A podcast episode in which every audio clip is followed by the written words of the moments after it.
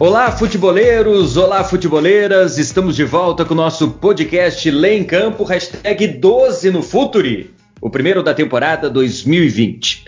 E claro que o assunto não poderia ser outro, vamos falar do vírus que assusta o mundo e que também para o esporte, coronavírus, questões jurídicas e desastre financeiro no futebol. A pandemia que assusta o mundo transformou hábitos, limitou o direito de ir e vir das pessoas afetou, claro, a economia global e parou o mundo do esporte. A imensa maioria das entidades esportivas que controlam o futebol seguiram as recomendações das autoridades de saúde pública e decidiram segurar a bola por um tempo.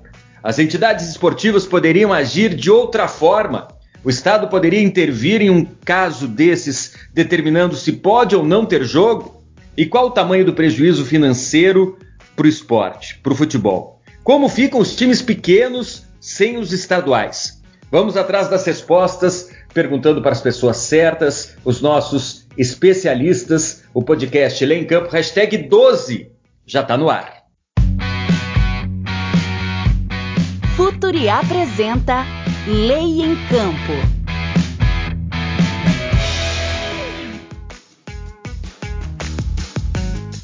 O esporte e o futebol não podem ser tratados como mundos paralelos, é sempre importante a gente repetir isso. Num problema grave como esse que afeta a saúde do planeta, ele precisa ser também um aliado do poder público e da sociedade. O esporte precisa ajudar no combate ao coronavírus, a OMS já declarou pandemia e o mundo inteiro está assustado. Claro que o futebol também está. Coronavírus, questões jurídicas e desastre financeiro no futebol. Esse é o tema de hoje do nosso podcast, do Lei em Campo no Futuri. Eu sou Andrei Kampf e participam comigo dessa jornada científica desportiva a Ana Luísa Soares, da equipe do Futuri. Feliz 2020, Ana!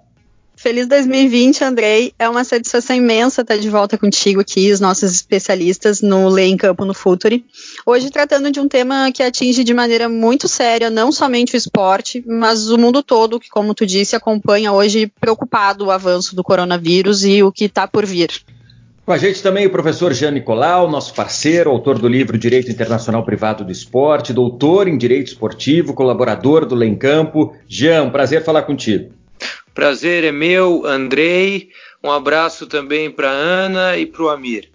Com a gente também Amir Somoge, como já antecipou, administrador de empresa, especializado em gestão e marketing, um estudioso dessa área do esporte há bastante tempo. Amir, sempre um prazer ter a tua companhia.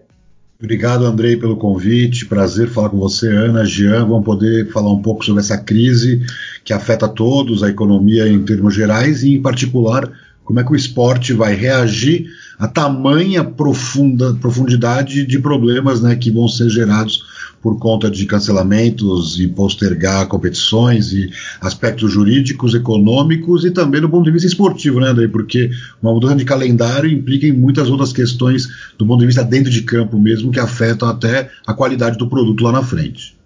Sem dúvida nenhuma. Antes da gente começar o papo com os nossos especialistas, vamos testar o conhecimento da nossa audiência. Nilo Patucci traz a pergunta do nosso quiz, envolvendo, obviamente, o coronavírus. Olá, Andrei. Tudo bem? É um prazer participar desse primeiro podcast de 2020 do Lei em Campo com o Futuri. Bom, coronavírus para o mundo.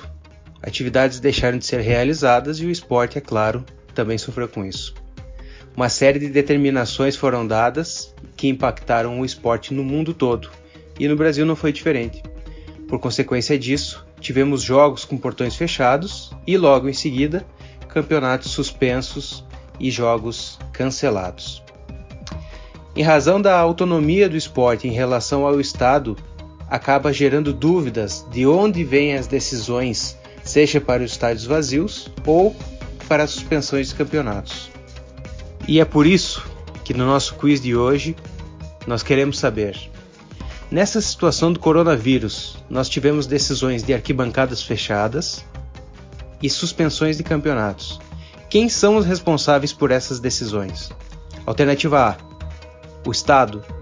Alternativa B: as entidades que administram o esporte. Alternativa C: os clubes.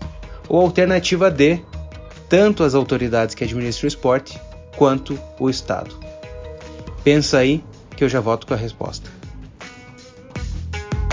Então pensem, reflitam. Daqui a pouquinho o Nilo volta para dizer se você acertou ou não o quiz do em Campo no Futre. Vamos nessa! Coronavírus, questões jurídicas e desastre financeiro no futebol. Primeiro, uma questão jurídica. Eu escrevi há pouco, Jean, que as entidades esportivas deram um exemplo e, de maneira autônoma, decidiram paralisar a imensa maioria dos campeonatos sem que o Estado interferisse nessa questão. Jean, explica para nós. Por que o Estado poderia interferir e mandar que as competições fossem canceladas? E como ficaria a autonomia esportiva, garantida inclusive pela nossa Constituição no artigo 217, num caso como esse? André, é claro que a gente sempre ressalta a autonomia esportiva, justamente o próprio nome já indica, não é absoluta. Uh, o Estado prevalece, nesse caso, a soberania estatal prevalece sobre a autonomia esportiva. É, seria um caso, na, suponhamos que as entidades esportivas não tivessem adotado as medidas que adotaram no sentido de paralisar os eventos esportivos. Nesse caso, o Estado poderia sim uh, proceder à paralisação desses eventos, como de qualquer outra atividade uh, social. Isso aconteceu, inclusive, na França. Já hoje, em Paris, nós temos medidas muito mais drásticas do que as adotadas aqui no Brasil até esse momento. Hoje, é, a circulação nas ruas já foi limitada por decreto presidencial na França, que o diga então das competições esportivas. Então quer dizer que hoje, para que você saia de casa, você precisa ter uma justificativa plausível. Isso nas ruas de Paris, por exemplo. Você pode ser parado na rua e você pode precisar mostrar a prova de que vai ao trabalho e exerce uma função primordial à, à sociedade francesa.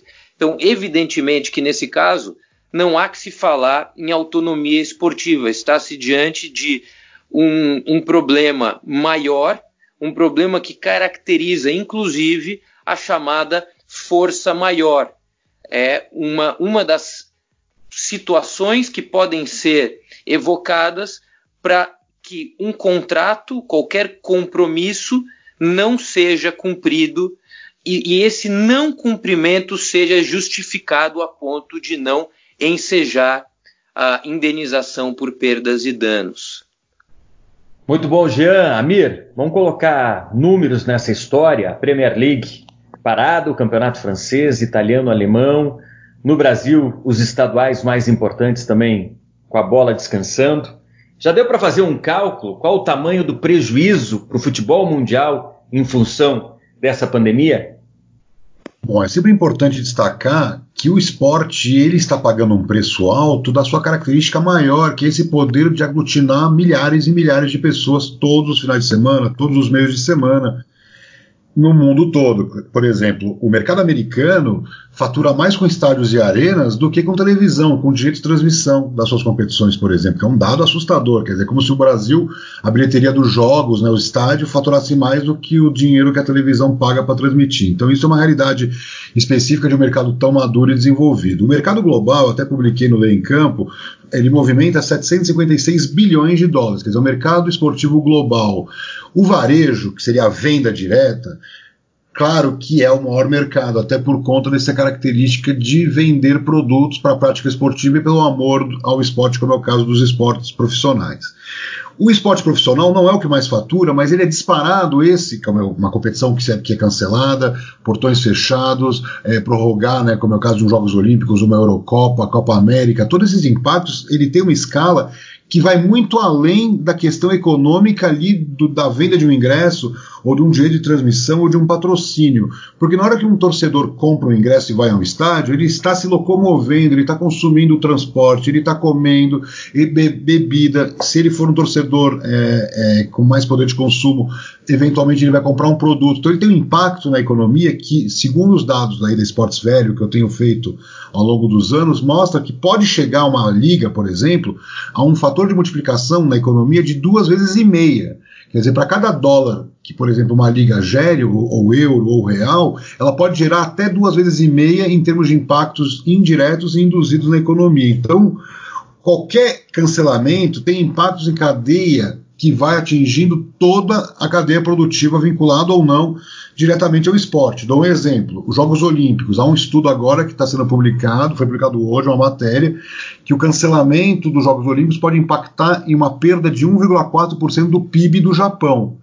Porque são as áreas irmãs ao esporte. Por exemplo, os 500 mil turistas que visitam os Jogos Olímpicos, eles têm um impacto de bilhões na economia local, independente da venda de ingressos, independente do, do direito de transmissão o valor que os turistas deixam no país é infinitamente maior. Se somar os turistas domésticos, que são milhões, no Rio de Janeiro bateu recorde, e em Londres também foi um número muito elevado, a venda de ingressos especialmente, então você tem impactos que não é simplesmente a questão do campeonato ou da competição em si, mas um impacto indireto. Então, é muito interessante a gente pensar sobre esse aspecto. O que se tem hoje uma situação catastrófica, salários em alta, clubes investindo muito em contratações e as competições paradas e eles tendo que pagar, né, como em qualquer empresa, como em qualquer negócio, os seus custos mensais. Então, é uma situação sem precedentes porque normalmente você tem um lockout de uma NBA, ou você tem um problema de uma liga espanhola, você tem uma coisa isolada, nunca uma coisa somada, né, do ponto de vista geral e restrito. Então, é um aprendizado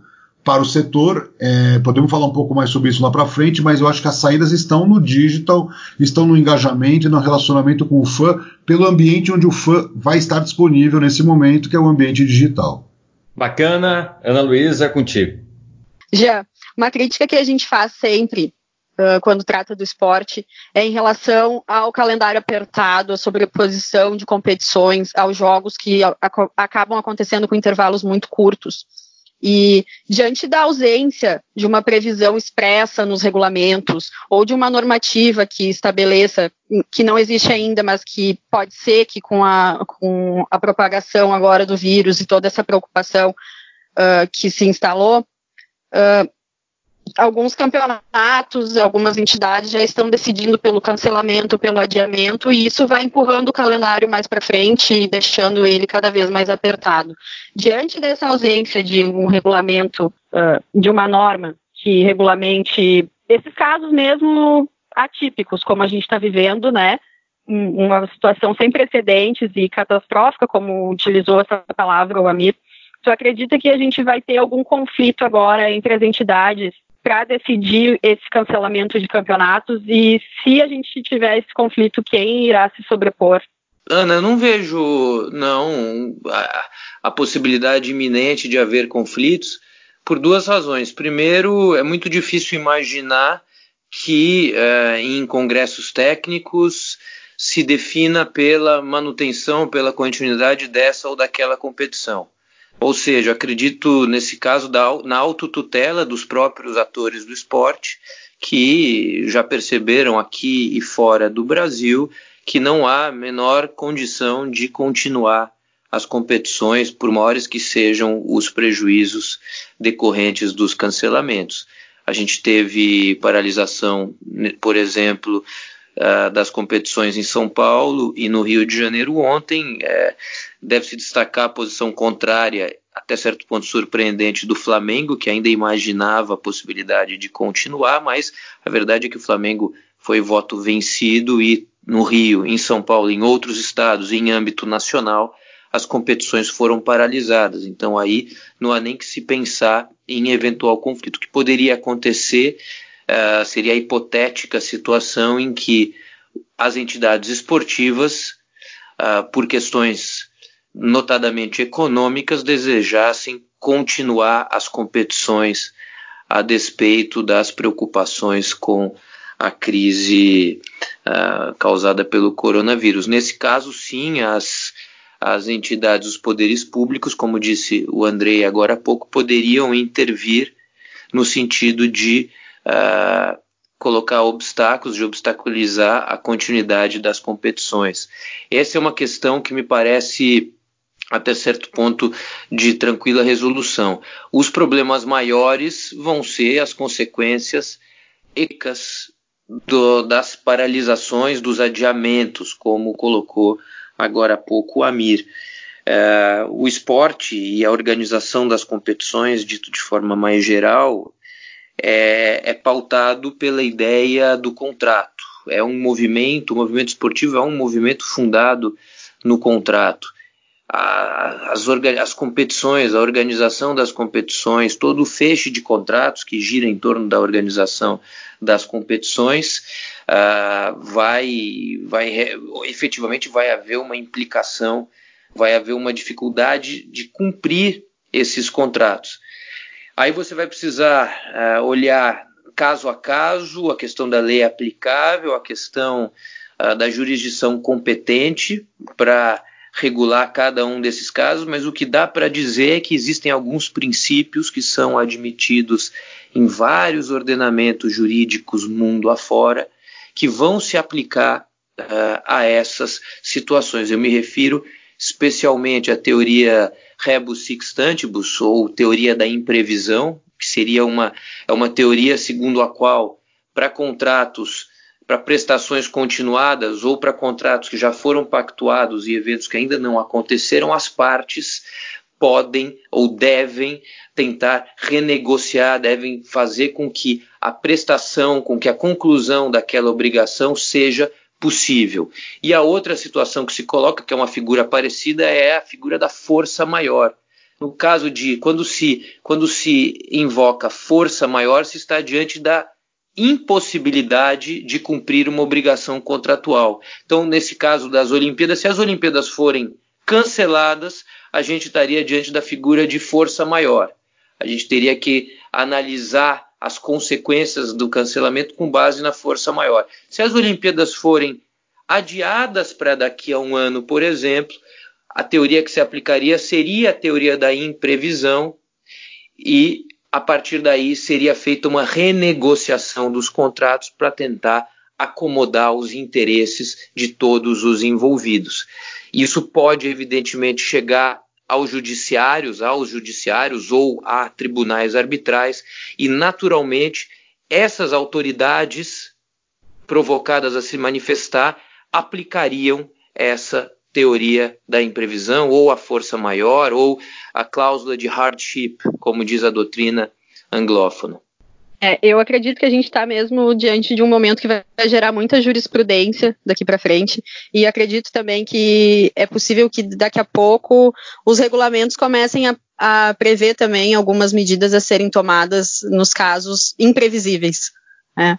Mas falando de uma questão muito particular aqui do Brasil, que são os estaduais, que a gente citou aqui agora há pouco, a gente sabe que na maioria dos clubes de menor potencial econômico, os contratos dos atletas eles são feitos pelo menor prazo legal de vigência, que são os três meses. Então, a paralisação desses campeonatos, eu quero perguntar para o Amir, né, com a retomada mais para frente, ela acabaria implicando em um aumento de custos uh, sem aumento de receitas, né? A gente ia ter que aditar esses contratos para um período maior e a gente não sabe de onde esses clubes poderiam tirar essas receitas para lidar com este prejuízo, né? Esse pode ser um fator determinante, quem sabe, na decisão de cancelar especificamente os estaduais, Amir, ou tu acredita que tem alguma saída econômica para esses clubes, contando até com os clubes maiores, de maior representatividade e poder econômico dentro desses campeonatos? É realmente uma ótima questão. Por quê? Qual que é o grande momento que nós estamos vivendo? Nós não sabemos como agir em detrimento do tamanho da crise. Então, por exemplo, como já comentou, a França fechou seus, seus, todas as pessoas dentro de casa. Então não há economia, não há movimentação. É só a saída para comprar uma coisa na farmácia, no supermercado, para se alimentar. Acabou. Então os bares estão fechados, restaurantes fechados. Então nesse cenário, o estadual ele tem um grande problema, e eu sou um crítico voraz do estadual, e vou explicar rapidamente por quê, que ele atrapalha, ele é um grande imposto que o futebol brasileiro tem que pagar nos primeiros meses. Quer dizer, ele ao invés de ser algo que ajude, ele atrapalha. Por exemplo, nenhuma competição do mundo tem uma pré-temporada para começar uma competição que é menos importante que a que vem depois, que é o Campeonato Brasileiro e a Libertadores, por exemplo, ou a Copa do Brasil. Então, nós temos uma pré-temporada que é pequena e ainda assim prepara para um estadual que não nos serve de temporada. Então, é, o que está acontecendo é que o estadual ele é a salvaguarda das federações, obviamente, dos clubes menores, mas os clubes menores, se olha os balanços, eles não estão conseguindo se viabilizar. Por exemplo, eu tenho, eu tenho uma teoria muito clara que um clube menor pode vender um patrocínio anual e pode vender, de repente, até o season ticket né, para o torcedor, né, o carnê para a temporada, se ele tiver uma temporada de 12 meses. Então, para isso, ele precisa de um campeonato brasileiro de quarta, quinta, sexta divisão, é, regionalizado. Então, é uma discussão profunda, mas que nesse momento, talvez o cancelamento do estadual provasse que talvez ele não faça tanta falta do ponto de vista de calendário.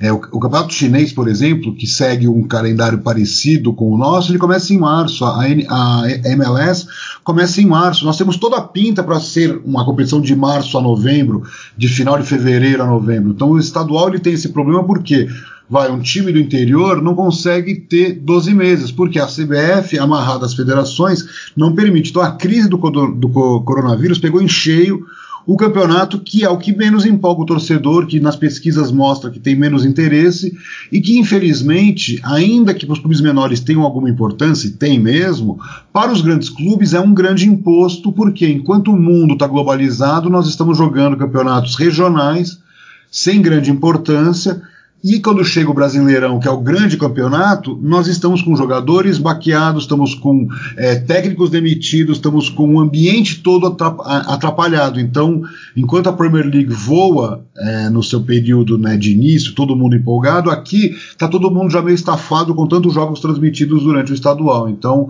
eu acho que é uma mudança de conceito que não vai acontecer, porque seria muita utopia imaginar, mas que nesse momento a competição que está sendo, é, não está sendo transmitida é o campeonato estadual e obviamente isso vai ter um impacto, porque se tiver que encaixar o estadual no segundo semestre, será um caos, né? Considerando como está a Libertadores, como está a Copa do Brasil. Então eu acho que é uma pergunta que o futebol vai ter que se fazer se esse calendário inchado também não dificulta que qualquer problema que surja vira um problema sem solução, como nós estamos enfrentando agora com a questão do coronavírus, porque não há condição alguma de você fazer a competição, e até acho que o Renato Gaúcho foi muito feliz no seu comentário, que muitas vezes a sociedade trata o esporte como algo especial. Então é como se o jogador, o árbitro, o treinador pudesse ficar exposto a determinados riscos que o torcedor não poderia, o mesmo jornalista que está lá cobrindo o evento. Então, é um bom momento para a gente refletir sobre o papel do esporte na sociedade para o bem e para o mal também, né? Sim, sem dúvidas. Eu acho que, que tu, o, muito importante o teu destaque de que essa crise, né, o, enfim, o avanço do coronavírus e as medidas que a gente está tendo que aprender para lidar com ele, elas vão nos ensinar e mudar muitos conceitos ainda no esporte e na, na nossa vida em sociedade mesmo. Acho que é isso que a gente está tá vendo agora. É, o Amir traz questões importantes, mas eu quero voltar a destacar uma questão que o, que o Jean colocou há pouco na resposta que ele deu para Ana, que é um assunto que a gente ainda não tem uma resposta e o mundo esportivo se pergunta, inclusive, deixa atletas angustiados, que é a questão de Tóquio 2020, dos Jogos Olímpicos do Japão. Os esportes americanos, que são os mais rentáveis do mundo, pararam, né? A Champions League também parou, mas o Comitê Olímpico Internacional emitiu uma nota, inclusive hoje, mantendo o calendário da Olimpíada. Já existe algum regulamento, alguma lei que possa fazer com que esse evento seja cancelado sem o consentimento do Comitê Olímpico? Seria o direito japonês, ou medidas adotadas no âmbito do direito interno japonês. Apenas o direito japonês poderia determinar a paralisação ou a não realização, melhor dizendo, dos Jogos Olímpicos agora em 2020, à, à margem do desejo do Comitê Olímpico Internacional. Amir, ainda em cima de Olimpíada, um evento que reúne os principais esportes do mundo, como também o futebol, também está por lá. Um evento desse sendo cancelado, mexe até com a economia do país. Você citou há pouco que isso mexeria com o PIB japonês de uma maneira significativa o cancelamento. Existe algum número, algum trabalho, alguma pesquisa que já trate do prejuízo financeiro da não realização de uma Olimpíada? Essa é uma questão muito complexa porque não é simplesmente o evento, como eu citei no início, o efeito multiplicador se vê muito claramente nesses mega eventos, como Copa do Mundo e especialmente Jogos Olímpicos, porque tem realmente um impacto muito grande. São milhares de atletas, é, centenas de países envolvidos, então tem um impacto muito grande. Então, por exemplo, vamos pegar um exemplo concreto: o Airbnb escolheu os Jogos Olímpicos de Tóquio para se lançar globalmente né, no mundo dos patrocínios esportivos, e ele esperava o quê? retornar isso de uma maneira muito inteligente com as acomodações durante os jogos e fazendo disso um trabalho de marketing. De repente, como é que vai, não vai ter público? Então é melhor para o Airbnb esperar para 2021. Então eu acho que as decisões são tomadas de forma multilateral. Não dá para tomar uma decisão do tipo governo japonês. Porque o governo japonês tem um contrato com, com o Comitê Olímpico Internacional que é menor do que qualquer questão que se trate do ponto de vista legislativo. Só que o legislativo japonês também não quer que a economia japonesa não tenha um impacto positivo da, da realização dos Jogos Olímpicos. Então, o país está se preparando há anos, gastando tudo que tem e o que não tem para poder realmente receber. Valeria para o Rio, ou mesmo para Londres, a mesma história. Então, eu acho que a decisão errada é manter. Eu acho que o certo é postergar para 2021 com todos os impactos negativos que isso vai causar em todos os mundiais. Vai ter que ter um reajuste. Eu acho que, é, na minha opinião, você tem que fazer uma análise de gestão de risco de forma muito criteriosa e racional e entender que, de repente, talvez se sacrificar um ano de mundiais por exemplo, para reorganizar o calendário, por pior que seja a atitude, pode ser um ano em, no, em nome de quatro anos né, do ciclo olímpico. Então, não sei, estou aqui, não é minha área. Do ponto de vista econômico, é um desastre em todos os aspectos, porque é, mesmo o Brasil, que teve muitos problemas por conta dos Jogos Olímpicos, o ano de 2016 foi um ano melhor graças à realização dos jogos, porque os 500 mil turistas estrangeiros, os milhões de brasileiros que viajaram para assistir os jogos, tudo isso não pagou essa conta e nunca pagará, porque foi muito cara. Mas naquele ano teve o seu impacto. O único ano que realmente ajuda é o ano dos Jogos Olímpicos, porque na verdade países que sofrem como o Japão com uma recessão receber um mega evento é o grande e mais esperado momento. Então, as decisões acabam sendo tomadas, claro, do âmbito político. Por exemplo, se tivesse algum campeonato hoje na França, pela decisão que o Macron tomou, não haveria qualquer justificação, qualquer questão. Mas eu acho que a, a, a decisão correta, como fez Copa América, como está fazendo, né, estão é, fazendo as competições, é para prorrogar para que você possa tentar no ano que vem organizar isso. É um ano realmente que todo mundo tinha uma esperança de crescimento econômico, de desenvolvimento da economia em diversos países, inclusive no Brasil, e é o ano perdido. Hoje, alguns economistas mais racionais e realistas já falam até em depressão, dado o grau de peso que vai ter na economia é, esse desaquecimento de demanda na forma como vai ser o coronavírus para nós aqui que já está acontecendo no, no, norte do mundo, e em questão de tempo nós viveremos aqui também.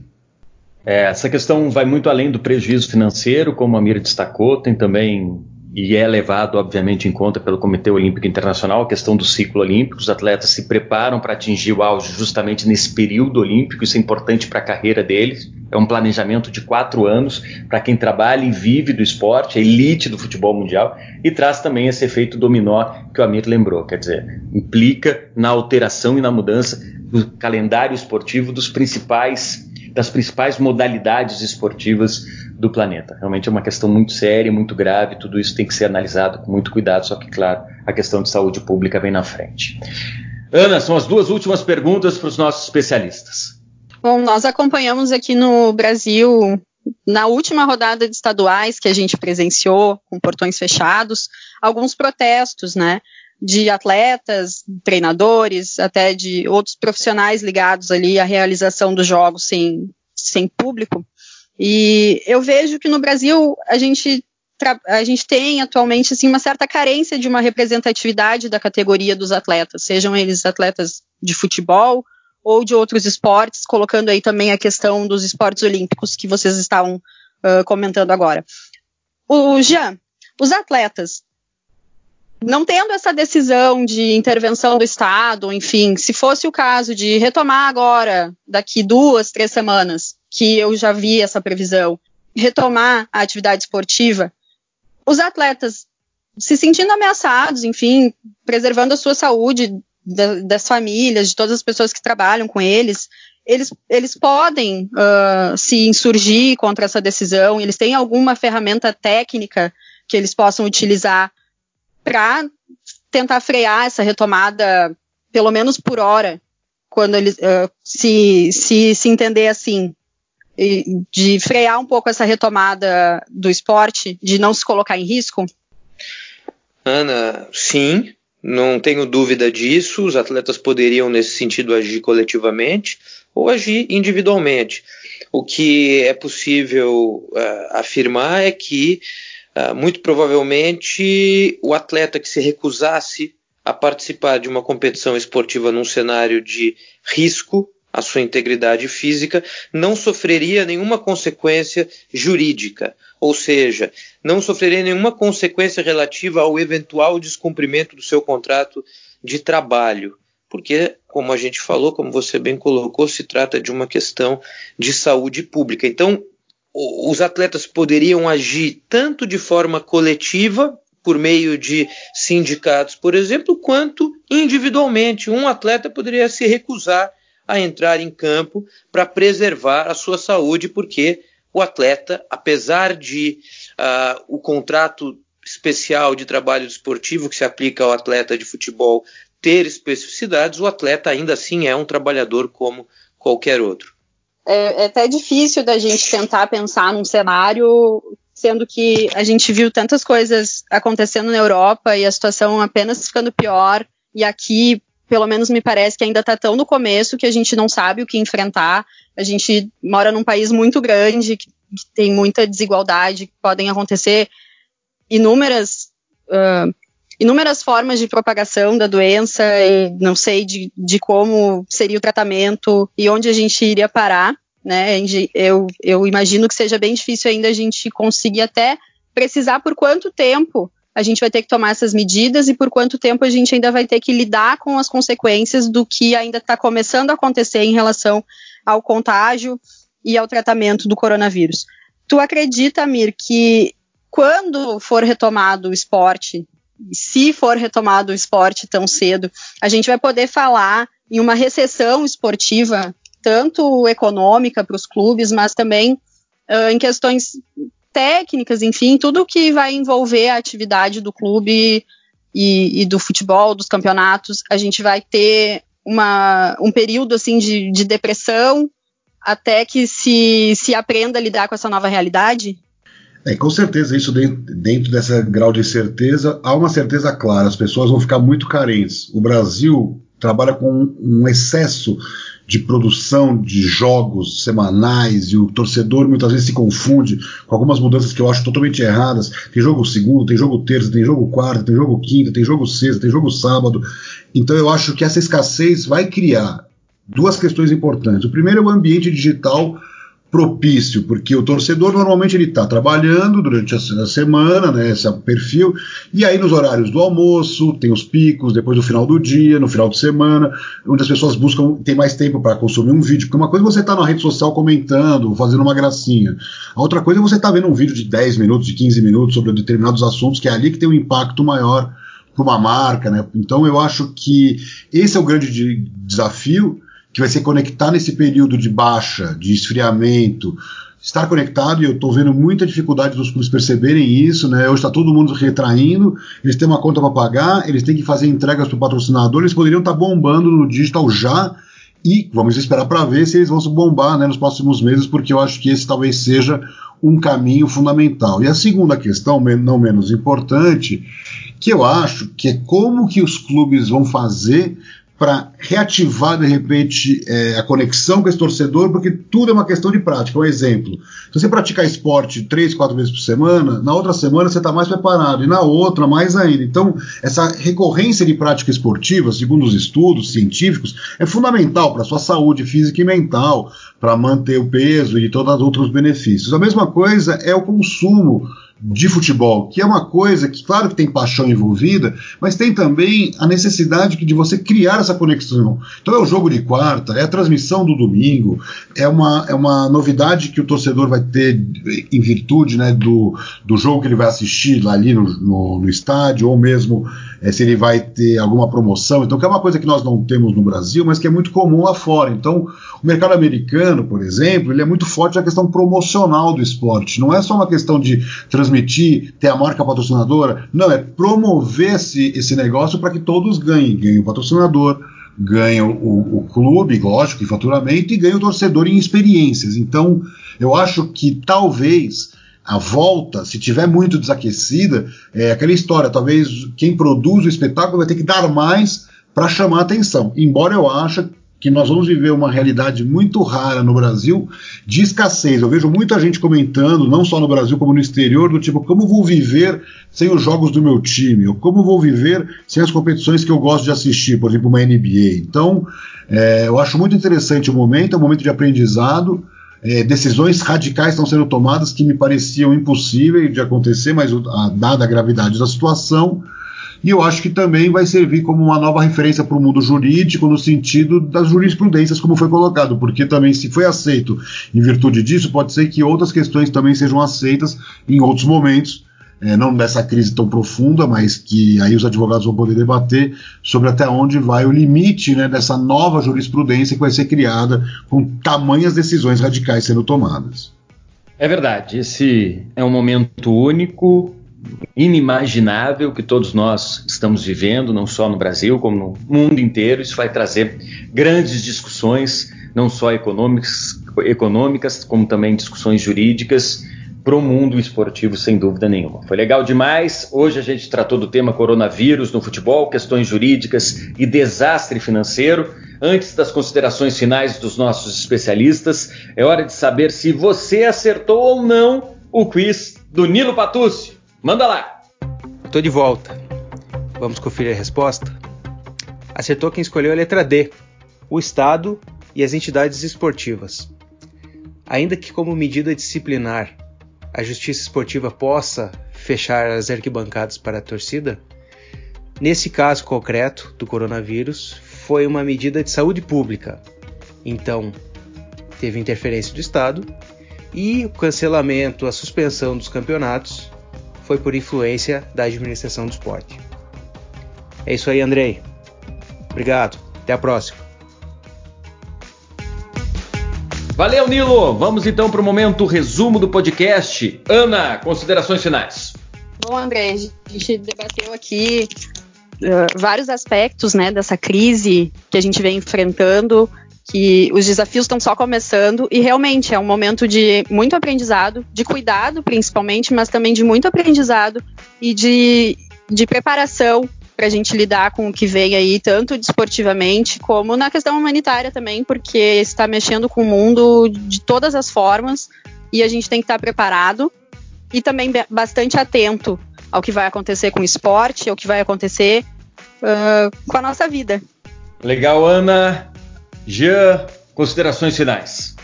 Andrei, nas considerações finais, eu gostaria dessa vez de tirar o chapéu para a postura adotada pelas federações do nosso continente, federações que, não raro, nós temos o hábito de criticar. Proporcionalmente, a paralisação das competições aqui na América do Sul aconteceu antes da paralisação das competições na Europa. Isso eu digo em vista do cenário de avanço do coronavírus. É, a Comembol, por exemplo, foi bem ao paralisar a Libertadores, que é a competição que realmente vale entre as competições em andamento aqui, antes de que começassem a haver partidas jogadas com portões fechados, ou seja, antes de que houvesse um real prejuízo à integridade da principal competição entre clubes do continente. Então, parabéns para a Comembol e para as federações brasileiras em terem tomado essa medida no momento correto. Obrigado mais uma vez, Andrei, pelo convite. Um abraço para você, para Ana, para o Amir e, e para o público do Lei em Campo. Valeu, Jean. Muito importante essa consideração. Sem dúvida nenhuma, as entidades esportivas dessa vez merecem nosso aplauso. Pensaram numa questão maior, que a saúde pública das pessoas, agiram de maneira rápida e ouvindo especialistas, as pessoas que estão envolvidas com isso, que entendem dessas questões de saúde pública e tomaram decisões difíceis, obviamente, para o movimento esportivo, mas necessárias em função dessa calamidade que a gente está vivendo. Amir, suas considerações finais, por favor. Bom, muito obrigado pelo convite, um prazer estar aqui novamente. Giana, obrigado pelo debate. Eu acho que fica grande questão que realmente as pessoas são mais importantes que qualquer aspecto econômico, por mais recessão e depressão que o mundo e o Brasil possa correr, é, a vida humana, nós estamos vendo na Itália um drama, os velhinhos não têm UTI, então vão morrer, quer dizer, olha a situação, um dos países mais ricos do mundo, imagina para nós com todas as dificuldades. Então, temos realmente que pensar nas pessoas, sim, e obviamente que, como foi bem colocado pelo Jean, realmente é para bater palma, porque normalmente nós somos os últimos a tomar as decisões e não os primeiros, então foi muito bom também ver essa consciência. Obviamente que economicamente vai ser um desastre, mas que pelo menos a gente possa é, passar por essa dificuldade melhor e que o esporte também melhore do ponto de vista humano, como foi bem colocado aqui, não só pelo aspecto econômico. Valeu, Amir. Antes dos recados finais, aquela tabelinha indispensável: esporte, direito, literatura. Nosso colunista Alexandre Barreto traz a dica do esporte das letras. Conta pra gente, Alexandre. E aí, pessoal? Nossa dica de livro dessa semana é 100 Histórias dos Jogos Olímpicos de Mustafa Kessus. Se é que vai haver Olimpíada este ano, 2020 é ano de Olimpíada, Olimpíada no singular, por favor, no plural a gente só fala quando se refere ao conjunto das Olimpíadas de Tóquio. E nada melhor do que conhecer a história dos Jogos Olímpicos. E atrás disso a gente descobriu esse livro interessante. Ele tem link sim com a parte jurídica, ele fala sobre o Comitê Olímpico Internacional, já muito citado no Lei em Campo, fala sobre Oscar Pistorius, que já teve coluna e matéria aqui no site, doping, outro assunto muito relevante, com o caso do Ben Johnson, e outro tópico relacionado à história do doping nos jogos.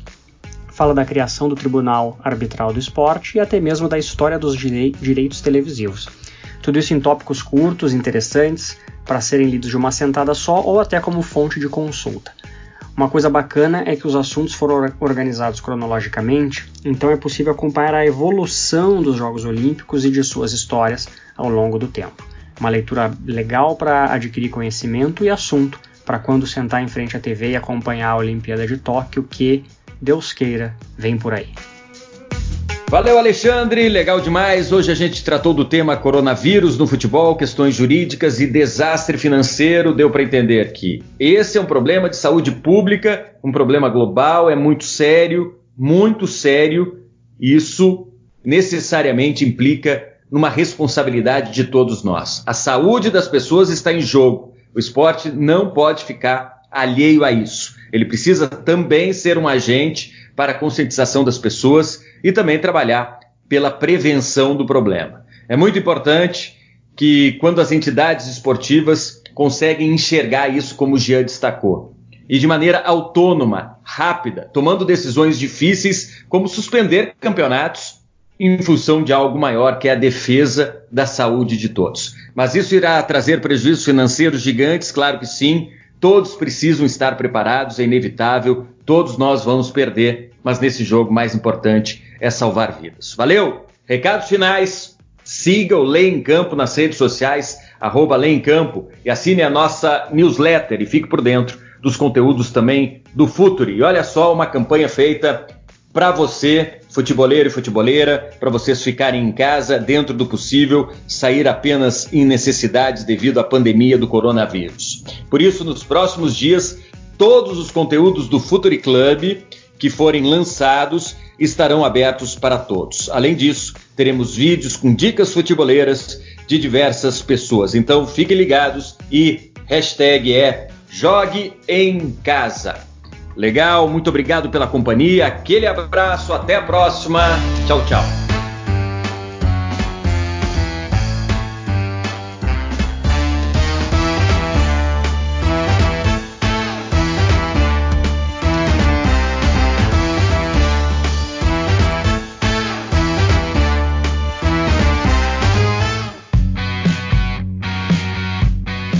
Futuri apresentou Lei em Campo.